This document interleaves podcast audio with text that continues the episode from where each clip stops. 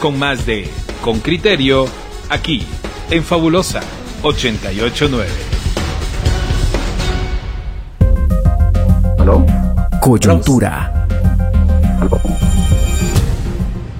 Muy bien, pues vamos, vamos a abordar el tema. Saben ustedes, hay dos temas eh, que ocurrieron entre ayer, anteayer, así chiquito. Eh, uno es las dos sanciones públicas, amonestaciones públicas que hace el Tribunal Supremo Electoral a dos partidos políticos mm, sobre la base de haber transgredido eh, la moral eh, tradicional guatemalteca y, otros y otra otra cosa que queremos comentar con nuestro invitado es este este cambio mm, repetitivo de criterio del Tribunal Supremo Electoral, de donde dije digo, digo Diego, hasta donde desdecirse de A o de B, con razón o sin ella, genera una dinámica de garantías y seguridad jurídica eh, en el país. Y vamos a hablar con don Alejandro Balsel, que es abogado. Alex, buenos días, ¿qué tal? Alejandro, nos Hola. Buenos días, nos Hola, buenos días, mucho gusto verlos. Está aquí Lucy también con nosotros. Oigo, ¿Nos oyes? Los oigo perfectamente. Muy bien, pues eh, don Juan Luis, ¿por qué tema de los dos quieres que empecemos? A ver, yo, yo no quisiera hablar solamente de, esos dos temas. Yo también voy a hacer una pregunta en torno a, al brete en el que se encuentra el Tribunal Supremo Electoral con su resolución respecto a Manuel Valdizón versus su resolución eh, frente a, Roberto Arzú. Pero voy a arrancar con una pregunta eh, general. Alejandro, ¿qué impresión te está dejando el Tribunal Supremo Electoral hasta este momento como, como gran eh, rector de, nuestro proceso electoral? Bueno, yo, yo, yo estoy, como todos, bastante preocupado porque precisamente eh, uno puede entender, y eso lo tenemos que partir, sobre todo oyendo a Pedro, que hay criterios distintos. Y eso es bueno. Las magistraturas cambian y los criterios cambian. Eso no, de eso de por sí no es malo. Ahora, el tema es cuando esos criterios no se aplican uniformemente a todos. Y cuando se dejan de aplicar criterios eh, eh, constitucionales, que eh, son los que habilitan precisamente la generación de participación en Guatemala. Ah, me explico. Guatemala ha costado mucho que se genere una participación porque tuvimos una guerra precisamente que tuvo como causa la vedarle la participación a un sector político.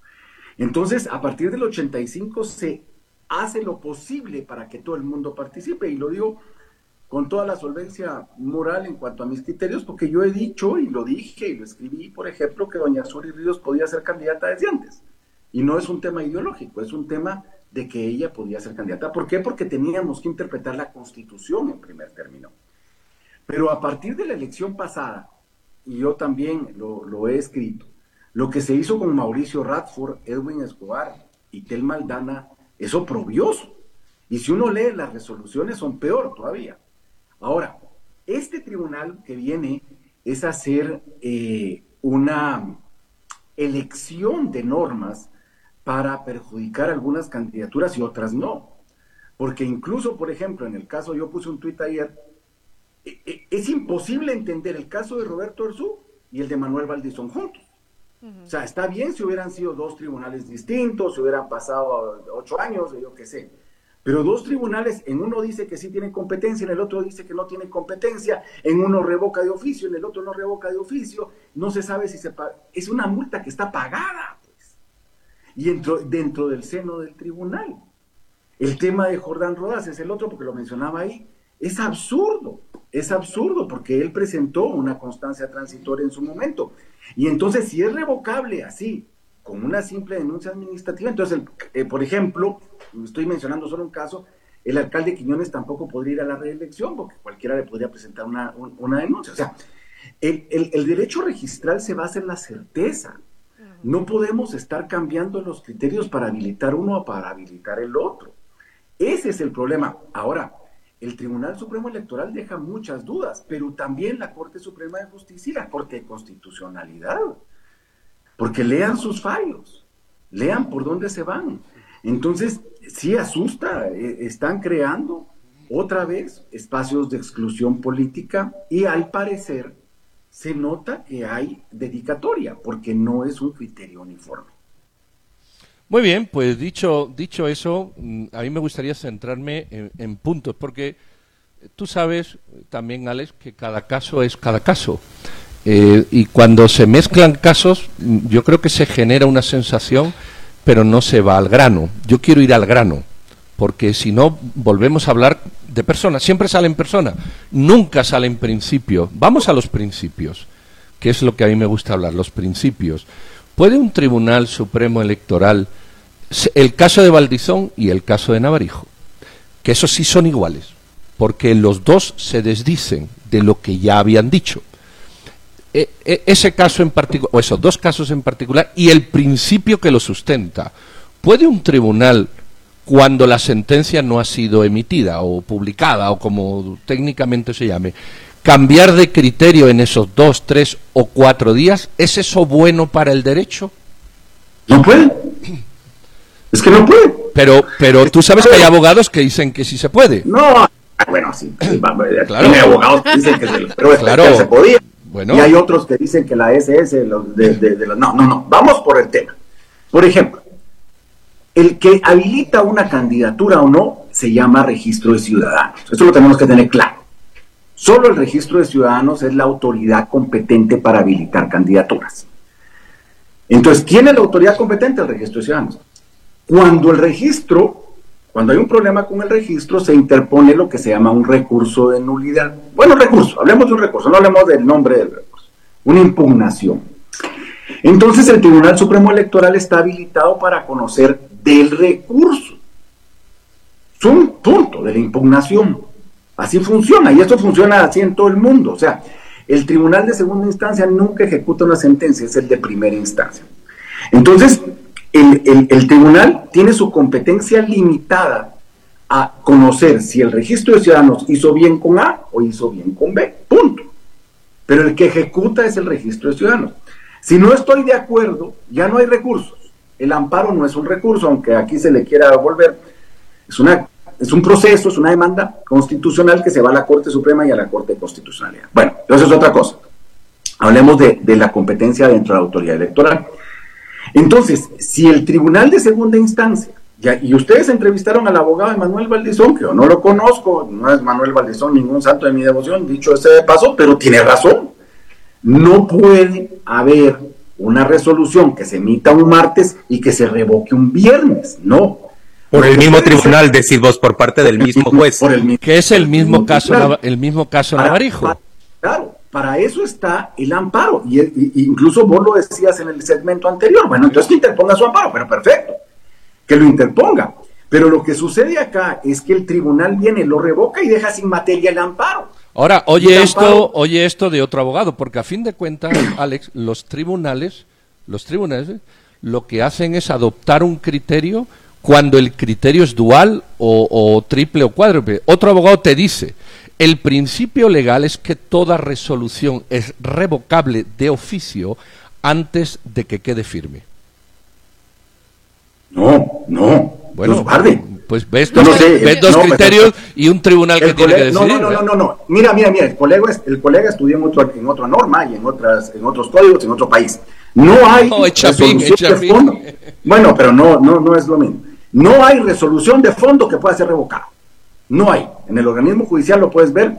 No vas a encontrar un juez que te diga lo que es revocable, y la ley lo dice, que una vez no notificada se puede revocar, son las resoluciones de trámite. Por ejemplo, yo te corrí audiencia a vos en una cuestión por tres días y eran cinco días. Me equivoqué, me equivoqué, lo revoco, porque no he sido notificado. Son cosas de trámite.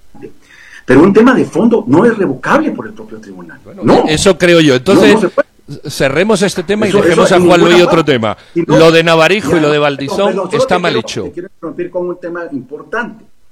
El, la autoridad solo puede hacer aquello que expresamente está permitido en norma. Y vos sos el primero que, que, señala que las normas no tienen que ser discrecionales. Aquí no, hay, aquí no hay ninguna norma discrecional. No hay ninguna norma que faculte al tribunal para eso. Y cuando acudís al tribunal y le preguntas, mire, ¿usted en qué se basa? Ah, en una norma que dice que todo aquello que no está normado lo puedo decidir yo. Es que no, está, está como que fuera un sujeto de derecho privado, es un sujeto de derecho público. Él, él necesita, el tribunal, el órgano electoral necesita una norma expresa que le faculte hacer lo que hace y no la tiene. Ese es el punto. Alex, ¿y entonces por qué la Corte Suprema de Justicia no le otorga el amparo provisional a, Manuel Valdizón? Eh, pues ahí viene precisamente, eh, por eso es que hablamos y es yo estoy coincidiendo con Pedro en absolutamente todo, que debemos hablar de principios y valores, pero desgraciadamente lo que estamos viendo en este proceso electoral, y lo he puesto, son dedicatorias. Y hay que decir las cosas como son, pues. Estamos regresando a un proceso electorales donde se habilitan candidaturas depende de si gustan o no gustan. Así de sencillo. Cuando la idea es que jueguen todos. No participar en un proceso electoral tiene que ser por algo muy grave. Exacto. No por criterios de un tribunal. Yo lo, incluso en lo personal, por lo menos en ese sentido, yo, yo no creo que Alfonso Portillo no tenga, por ejemplo, la, la posibilidad de participar. Yo no, no comparto esos criterios que se han mantenido que le han hecho daño al sistema electoral. O sea, tú ves, por ejemplo, que Navarijo podría ser inscrito. ¿Perdón? ¿Tú crees, por ejemplo, que el candidato Navarijo podría ser inscrito? Es que yo coincido contigo, Pedro, de que... Eh, de que tiene que haber criterios claros. es que mira, el sistema dice que alguien condenado está suspendido en sus derechos políticos. Punto. Ahí está claro. Si ya cumplió con su condena está habilitado. Que el electorado, seamos tan gachos de elegir a alguien que fue condenado, eso es otra cosa. Sí. Eso es otra cosa. Pero tiene que ser objetivo. No podemos decir este sí o este no. Por ejemplo, veamos la elección pasada y hablemos del tribunal pasado para que veamos que no es este tribunal. Ah, le dice que no a Alfonso Portillo, pero le dice que sí al señor este Ubico de, de Partido Todos de, de Zacatepec, es cuando era el mismo caso.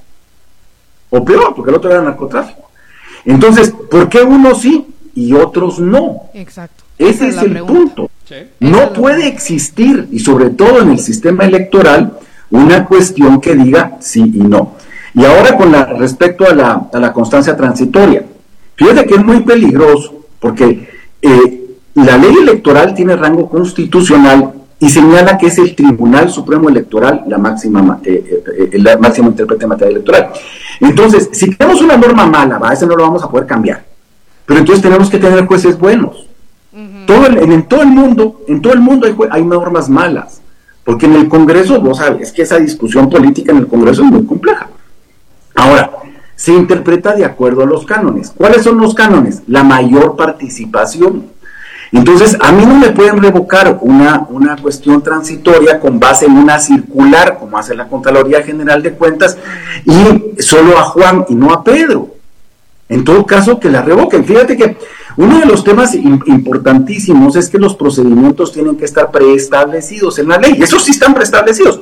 Pero para Jordán Rodas y crearon un procedimiento especial para preguntar si la, si la constancia que él mismo había presentado estaba bien, porque ya sabían que le iban a revocar, porque dos días antes la había presentado el propio Procurador de Derechos Humanos que supuestamente tiene que, tiene que generar participación.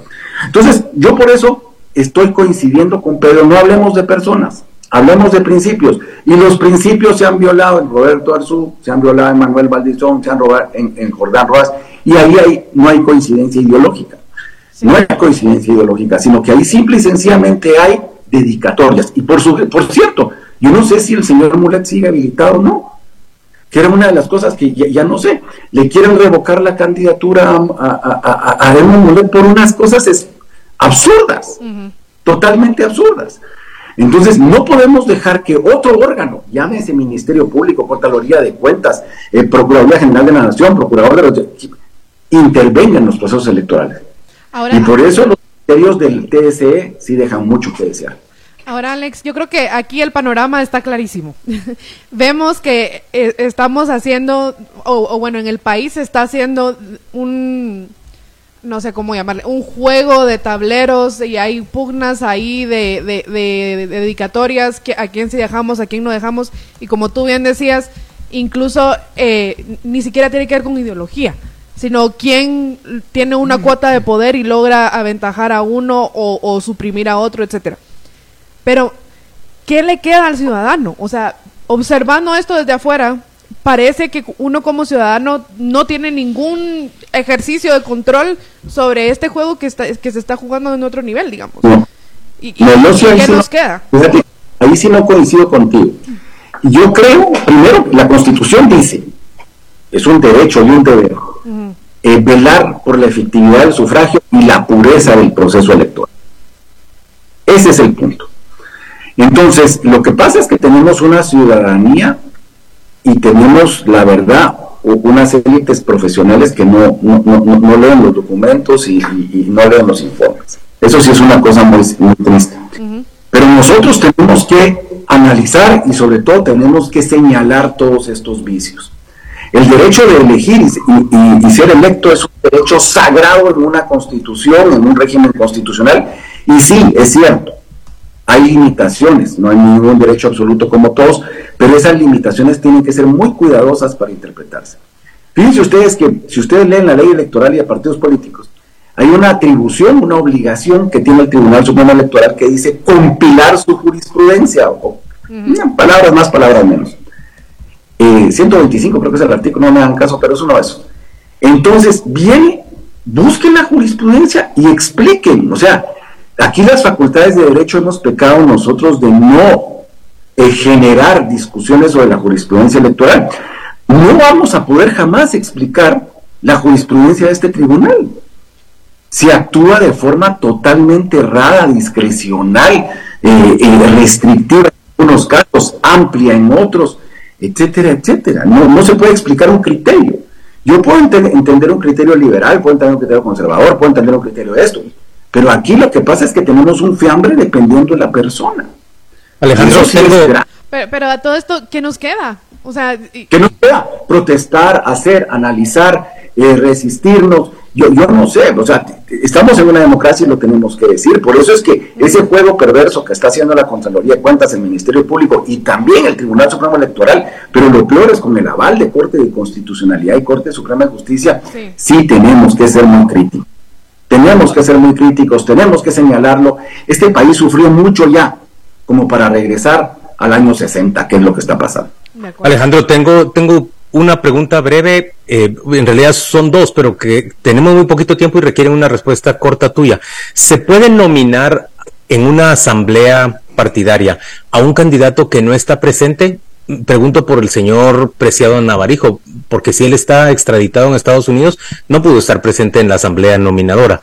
Punto número uno. Y punto número dos, con los con los criterios que está usando el Tribunal Supremo Electoral, eh, ¿va a poder, crees vos, ser candidato o no Juan Francisco Solórzano Fopa? Porque sabemos que es otro a quien detesta el sistema. Y lo más probable es que van a encontrar una manera de decir que él no tiene derecho porque tiene proceso habilitado.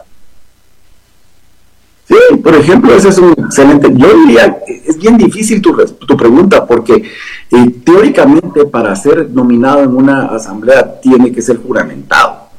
Eh, ¿Por qué? Porque así lo dicen los estatutos. Estoy seguro que, que los estatutos de los partidos así lo dicen. Eh, no sé si lo hicieron virtual, ¿verdad? No, no, no, no, no, no entiendo, no, no, no, no te sabría. Esas tendríamos que leer los estatutos de ese partido si tiene la virtualidad ahí incluida. No, no, no sé. Ahora, con respecto a Juan Francisco, por supuesto, imagínense ustedes que va- vamos al tema de, de la moralidad, de la idoneidad. Señores, pero si Pirulo está de candidato y él estaba, él fue, él fue, él fue señalado. No, no, fue condenado. Fue fue con- condenado. Fue, por eso, fue señalado y fue condenado, fue juzgado por eh, motivar un homicidio. Entonces, si vamos al hecho de que alguien condenado no puede ser, no podría haber ninguno. Sí. Pero va- ya vimos que sí este, que no lo... Ahora lo de Juan Francisco es el colmo. Lo de Juan Francisco es el colmo. O sea, simple y sencillamente se le quieren revocar las, las, las, las, las, eh, ¿cómo se dice? las constancias transitorias, se, se, se, se genera un proceso más rápido cuando, cuando ya dijo que era candidato, etcétera, etcétera. En fin, aquí lo que hay es que eh, el sistema quiere jugar solito, Sí. no quiere tener competencia, y sobre todo en la Municipalidad de Guatemala, miremos lo que está pasando en la Municipalidad de Guatemala. O sea, si el criterio es de que alguien con denuncias no puede participar, entonces el alcalde Quiñones no puede ser reelecto. Muy Entonces, bien. por eso digo, tenemos que buscar principios y coincidamos con Pedro. Busquemos principios, pero principios parejos para todos. Parejo para No, no escoger eh, a quién sí o a quién no. Eh, se le aplica como está haciendo el- este Tribunal Supremo Electoral. Muy bien, a ver si el colegio de abogados recoge, recoge ese bandazo y se dedica, en vez de hacer olvídate. política, a justamente No. analizar los marcos legales Sí. y los principios que, que no existen. Eso Gracias, no existe. El colegio de abogados no existe. No, exacto. Gracias, Donales. Mm, Un saludo cordial, feliz viernes 31, inicio del mes y todas esas cosas. Un abrazo. Feliz y quincena. Gracias, Alex. Después de una pausa comercial, volvemos con más de Con Criterio, aquí en el 889.